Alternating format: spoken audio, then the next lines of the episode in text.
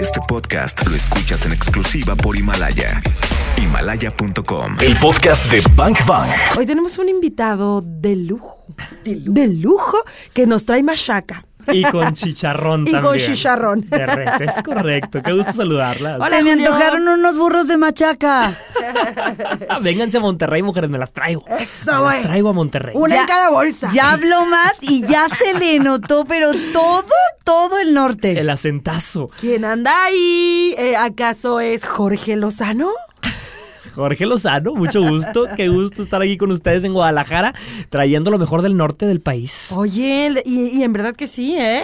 Jorge, estoy impresionada. Hoy vamos a, pues, a mover mucha conciencia porque creo que cada uno de los videos, textos, cosas que haces, noticias, este, Claro. pues es lo que es lo que a lo que invitas Sí. a despertar. 100%, ¿no? Wake up. 100%. En mis redes sociales, en mi programa de radio, que también tengo un programa de radio en televisión, en arroba Jorge Lozano H me encuentran en, en Instagram. Ahí tengo todos mis mensajes y mucha gente me dice, oye Jorge, es que eres motivador, eres conferencista, ¿qué eres? Yo los invito a que se metan a mi Instagram para que se den cuenta del estilo. Aquí nos vas a decir quién eres, pero a mí no me engañas. Jorge Lozano, ¿a qué te suena? Ándale. ¿A qué te suena? Pues a- a- ahí al hijo del doctor. Pero por ahí. O sea, a mí me suena a. Bueno, es que es grande. Al- Claro. Al, doctor Lozano lo amamos. es como el Luis Miguel de las De conferencias. verdad, de verdad. Qué manera de estar en un escenario con el doctor Lozano. Es un showman no, realmente. no, no. Eh, bueno, está en FM Globo, nuestra estación hermana. Lo amamos tanto, de verdad. Es parte de MBS desde hace tantos años. Y ahora estás tú, eres su sobrino. Y bueno, ¿quién eres? Esa es la gran pregunta. Claro, claro, les platico, les platico rápidamente. Yo me dedico a dar conferencias, pero no doy cualquier tipo de conferencias. Mi conferencia es una experiencia en donde la gente se la pasa bien y aparte se lleva un mensaje. Yo me, me enfoco en el tema de la suerte, porque tú sabes que hay gente a la que parece que le va muy bien y hay gente que parece que está más salada que un bacalao, más salada que una michelada, que parece que sí, sí, sí, increíble. ¿eh? Y que si va caminando por una calle de 4 o 5 carriles y hay un hoyo de 10 centímetros, se va a caer por ese hoyo. No, y se cae Y luego. se cae y, y azota la res. Te ha tocado. Sí, no, no, no. Entonces, por eso yo me enfoco en hablar de la suerte, porque creo que hay componentes como la decisión y la actitud que hacen que la suerte cambie. Por ejemplo, hay mucha gente que tiene muy mala suerte en el amor. Pero a ver, antes de que sigas, ¿e- ¿existe realmente la suerte? Qué buena pregunta. Pues, ¿a Qué dónde- buena a pregunta. dónde vas? No, te quieres poner picosa, mujer. Ok, lo entiendo. Yo, para mí la suerte es el resultado, es la manera en la que catalogamos nuestras decisiones. Hay mucha gente que dice, es que qué manera, qué suerte tengo yo. Pues sí, producto de muchas decisiones que fuiste tomando que, me, que eh, incendió un mecanismo que te llevó a la situación en la que estás. Entonces la suerte, la suerte como tal no existe. Lo que existe son el resultado, las consecuencias de tus decisiones y tus acciones. Exactamente, y la clave es que no son nada más de nuestras decisiones, sino de la gente que nos rodea. Hasta la gente que nos rodea afecta nuestras decisiones, por eso tenemos que tener cuidado de no rodearnos de gente tóxica, de, de no tener, si, oye, tienes una pareja, cuídate de qué pareja escoges, porque así como hay parejas que te dan alas, hay parejas que te cortan las alas. Alguien me decía, fíjate para dónde va tu pareja porque para allá vas. Exactamente, no te vaya a tocar un cucaracho y olvídate. Pues, hombre, ¿qué- qué Uno de esos, ¿dónde, ¿cómo te lo quitas luego de, de pareja y te, te resta Luego hay unos besos de cucaracho Ah. que no sabes. Mira, está atascada. Gobiérnate, mujer, gobiérnate. Bank Bang. ¿Se habían puesto a pensar que un sándwich puede representar el amor?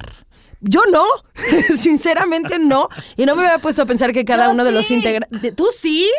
Claro que sí. ¿Cómo? El puro término sándwich. O sea, el puro término ya está ahí. Yo no, me había puesto a pensar porque tú eres una cochambrosa. Unos encima de otros, ya, y con eso te dijo todo. esta Que los mujer. dos panes se juntan, que hay que, Claro. que la mordida, que bueno, está bien, esto ya se está poniendo muy candente. Que no falte el jamón, que no falte el queso, la mayonesa. Ese es el problema. La lechuga, el jitomate. Ese es el problema, Claudia, que, que mucha gente se deja llevar por los ingredientes. Por eso yo digo que el amor es como un sándwich. Porque hay mucha gente que se queda con los puros ingredientes y nada más quiere tus jamones, mamá. Nada más quiere tus jamones. No, señor. El amor requiere tiempo, requiere dedicación. Mucha gente me dice, Jorge, ¿por qué me va tan mal en el amor? ¿Por qué no tengo suerte en el amor? Pues ¿cuánto tiempo le has dedicado a construir ese sándwich? Y lo más importante, lo que yo llamo el jamoncito y el queso, la confianza y la comunicación.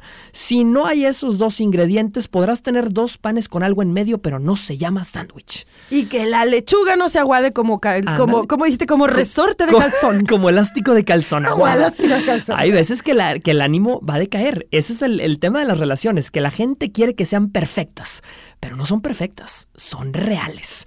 Y a veces estarás de malas, como andarás como elástico de calzón, pero mira, yo por eso siempre digo, como prueba de embarazo, mamá, positiva. Positiva. Vámonos, adelante. Oye, y que, y que le embarre todo el aguacate, si no, no quiero nada. No queremos pichicatos en la relación. No queremos pichicatos. A mí no me vengas con una rebanadita. No, quiero el aguacate completo. Completito. Completo. Ah, Para la otra, cuando yo empiece una relación, le voy a decir, a ver, ¿cuánto, cuánto aguacate le pones a un sándwich? Exacto. Una rebanada, lárgate. Por eso, No te quiero ver. por eso tu mamá te decía, no sabes escoger aguacates, mijita, ¿cómo quieres escoger buenos hombres? Pues claro, hay que saber escoger. ¿Quieres que te vaya ¿Y, bien? y cuáles son esos ingredientes? Si metafóricamente dices que puede Ajá. ser lechuga, jitomate, jamón, queso, mayonesa y lo que se le pone a un pan, Claro. a los panes, ¿cuáles entonces eh, serían estos ingredientes? De manera met- eh, metafórica ya dijiste cuáles, Exacto. pero en, eh, eh, En la práctica. En la práctica, ¿cuáles son? Claro, te explico. Mira, por ejemplo, empecemos con el menos importante que la gente a veces considera el más importante, la aceituna. Para mí, la aceituna es el atractivo físico. Oye, ves a tantas chavas que el día de hoy se van por el chavo guapo, a tantos chavos que buscan, es que esta niña, pues mira, es agraciada físicamente. Pues sí, mamá, pero ese es el, el adorno del sándwich nada más.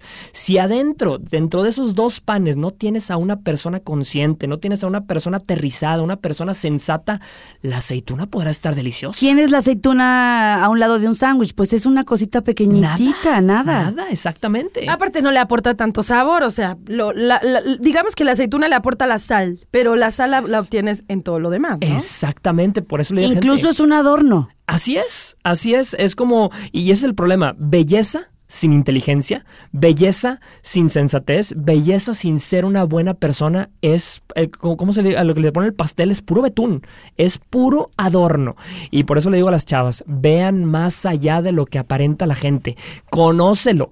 Es más, si quieres conocer verdaderamente una persona, no te vayas a una cita romántica con él, no que te acompañe a pagar el agua, que te acompañe a pagar el gas, que te acompañe al súper, porque a una persona la conoces en lo real, no en lo producido. Claro, te voy a contar una anécdota de una amiga. Dice, vamos con un chavo y fue por un biónico, a comprar un biónico. Ajá. ¿Ubicas el biónico? No, pero bueno, aquí en Guadalajara el biónico es fruta con crema arriba dulce. Ah, ¿no? ok, ok. Entonces llegan a comprar un biónico y entonces le dicen, ¿qué va a querer? ¿Un biónico chico o un biónico grande? Y el chavo le dice, uno, dos chicos, por favor. O sea, Ándale. pidió por ella, ¿verdad? Y voltea y le dice, querido, yo quiero un grande y yo me lo pago.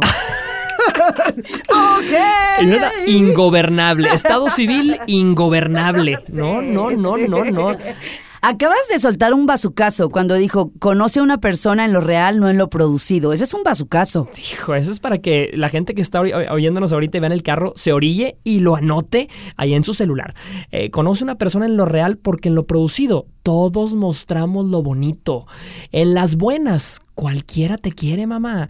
Que te quieran en las malas. Conoce a una persona sin filtros de Instagram, ¿no? 100%, 100%. Bang Bang. ¿Qué onda con el éxito? ¿Tú tienes alguna definición de lo que es éxito? Me encanta que me pregunten eso porque en toda conferencia a la que tú vayas, es una conferencia motivacional, hablas con cualquier motivador, muchos te van a dar su definición de éxito. Yo creo que la definición de éxito es 100% subjetiva y 100% personal. Por eso cada quien tiene la suya. Exactamente, y yo creo que el éxito, el gran problema del éxito es que la gente quiere comparar su definición con la definición de alguien más. ¿Qué pasa cuando tú llegas a una boda, traes a tu pareja y te traen el postre?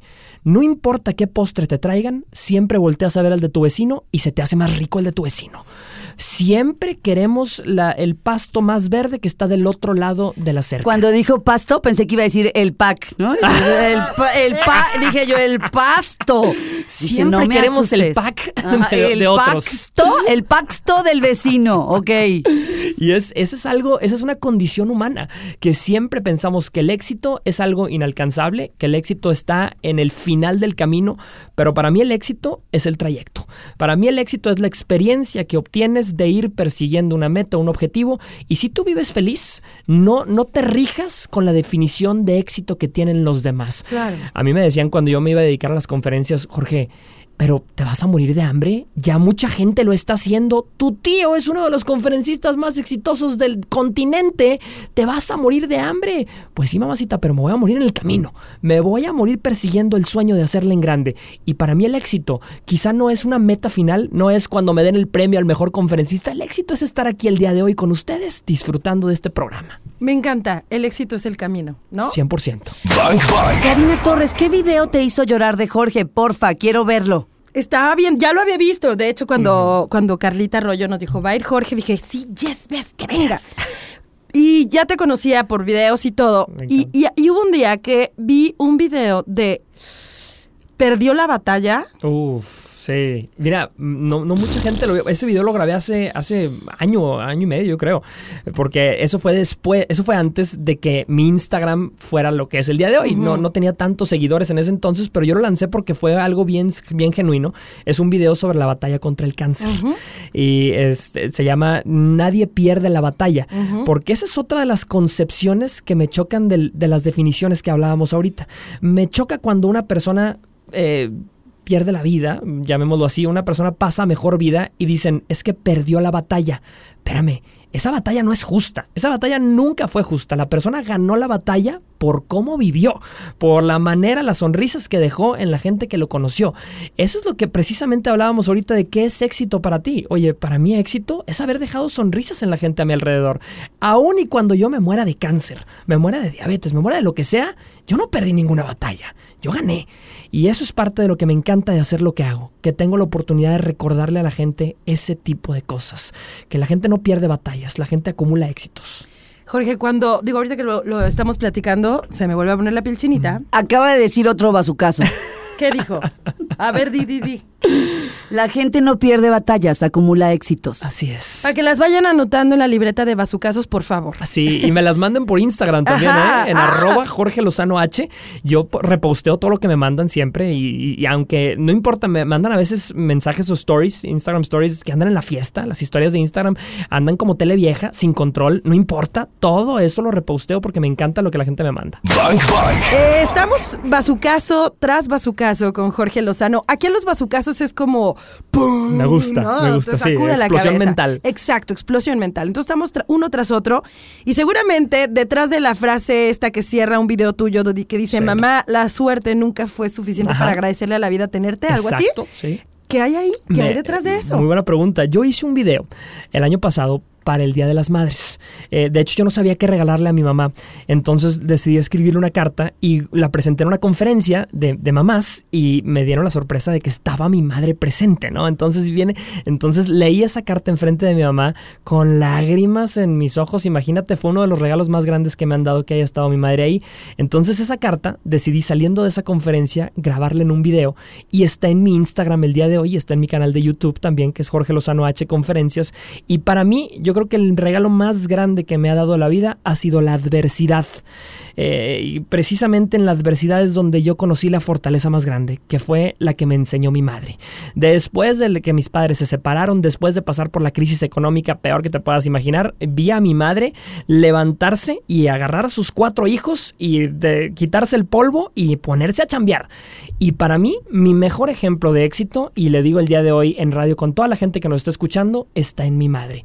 Y si yo pudiera agradecerle a alguien siempre que me preguntan, Jorge, ¿a quién le debes eh, esta, esta carrera que tienes el día de hoy, tus conferencias, el programa de radio en Estados Unidos, que estoy en radio también? Le digo, a mi madre 100%. Hay que ser agradecidos con, no nada más por la vida que nos dieron, sino también por lo que nos enseñaron. De hecho, hay una frase, ahí va, ahí va un bazucazo, Échale. que, que es este, gracias por, no por lo que me diste, sino por lo que no me diste, porque en lo que no me diste, aprendí. Exactamente. Oye, hay muchos niños que crecen y le reclaman a mamá, es que yo no tuve ni todos los juguetes. Pues sí. O, o- o las mamás que, que son mamás trabajadoras. Fíjate, ahorita platicaba con Carla y, y Carla anda para arriba y para abajo todo el día y tiene un niño de un año y medio y yo platico con muchas mamás que dejan a sus hijos cuatro, cinco, seis años en casa, en la guardería, en, en el kinder y a veces mamá no puede pasar por ti a tiempo. Yo aprendí que conforme pasa el tiempo, conforme pasan los años, uno no solo valora, sino aprecia esos sacrificios que hizo la madre trabajadora. Y lo- o sea, los entiendes. 100%. Los entiendes porque dejas de creer que tienen que ver contigo. Bank Bank. La adversidad es una bendita maestra. Wow. Y esa es una de las ganancias que vamos a tener si vamos a tu conferencia. 100%. Yo te voy a, a demostrar en mi conferencia que en la adversidad uno crea mecanismos de defensa y que a veces tus más grandes virtudes vienen de esos mecanismos de defensa. Por ejemplo, yo cuando era niño, yo era el niño más feo de la escuela, el más feo. Y mucha gente me decía, "Eh, Jorge, pues no te puedes valer de tu atractivo vi- visual, pues más vale que tengas una bonita personalidad. y gracias a eso, el día de hoy tengo mis conferencias y tengo todo, porque es un mecanismo de defensa a que yo me sentía el niño más feo. Y ahora eres ultra carismático, ¿no? Tuviste que trabajar en eso. Tuve que claro. trabajar en la personalidad. Entonces, estuvo bien que te dijeran feo entonces. Claro. Mira la ganancia que hay. Hoy lo agradezco, hoy lo agradezco. ¿Cuál sería el punto dos? Ya el primero, es buenísimo. La adversidad es una bendita maestra. ¿Se imaginan si los seres humanos aprendiéramos a ver en cada, en cada tsunami que se nos viene encima la oportunidad de un gran aprendizaje? Fue, fue. Y digo, hay como corrientes ahí este, espirituales que dicen, este, si no la aprendiste, vuelve. Con diferente empaque, pero vuelve. Exactamente. ¿No? Entonces vamos aprendiendo a la primera. O sea, que la adversidad llegue y sea un aprendizaje next, que me Así llegue otra es. adversidad, pero diferente, por favor. esa ya, esa ya. Pero además yo sí creo en que de pronto vienen estas grandes, grandes, grandes adversidades y cuando uno pasa la prueba, entonces es como si alguien te estuviera viendo de arriba y dijera, mmm, ya comprendió, le vamos a mandar una ola más chiquita. Ahí le va, ahí le ¿No? va. Porque cuando no comprendo con la ola grande, ah, no comprendes con esta, ahí te va el tsunami. Así es. ¿Verdad? El problema no es tropezarse, es enamorarse de la piedra. Ese es el problema. Hay mucha gente que, que se enamora del alacrán y se acostumbra al veneno. No, el problema, la- la- el tema es cómo aprendo de mi historia, cómo Claro. aprendo de mi adversidad para generar mecanismos de defensa que me permitan salir adelante cuando esto se me vuelva a atravesar. Claro, ser resiliente. Vamos con el punto dos. Punto número dos. En estos tiempos, más importante que el saber es tener el teléfono del que sabe. Vivimos en, en unos tiempos en donde el conocimiento es universal. Todo mundo tiene internet. Si tienes una pregunta la puedes consultar. El día de hoy, lo más importante y la gran suerte de la que puedes gozar es tener gente a tu alrededor. El recurso humano, las relaciones humanas. Yo creo que las amistades correctas abren las puertas correctas y viceversa. Las amistades negativas cierran las puertas correctas. Hemos platicado acá, eh, Jorge, justo de esta parte de rodéate de gente que sabe más que tú. O sea, ya no busques, eh, ya no busques sentirte el sabelo todo. Siempre rodéate de grandes maestros, rodéate de gente que es, es, es ambiciosa de conocimiento, de saber, de, y de compartir también, ¿no? Claro, Cari. Si estás, si eres la persona más inteligente del cuarto, estás en el cuarto equivocado. Como yo ahorita, que soy el más sonso de aquí, estoy en el, estoy en el cuarto correcto. Me encanta. Oye, a veces que culpas a tu pareja por ser tóxica. Espérame, mamá. Tú creíste que ese amor era lo que te No, a ver, espérate, ahí ponle pausa. Eh, eh, rewind, rewind, Rewind, rewind. Vamos a dar el bazucazo. Es que dijiste. No, eh, te la voy a cambiar. A Oye, ver. espera, va a decir Jorge como muchos colaboradores dicen, ¿qué, dije? No, un amor, una, ¿qué? Una relación tóxica. Una relación tóxica viene de una persona que creyó que ese era el amor que merecía. No te acostumbres y no te conformes con migajas de cariño. Tú quieres el plato completo de cariño. ¿Por qué? Porque lo mereces. Y el problema, como bien lo decías, Claudia, es que a veces estamos buscando valoración de nuestra pareja, de nuestro entorno, cuando la valoración no ha venido de nosotros mismos.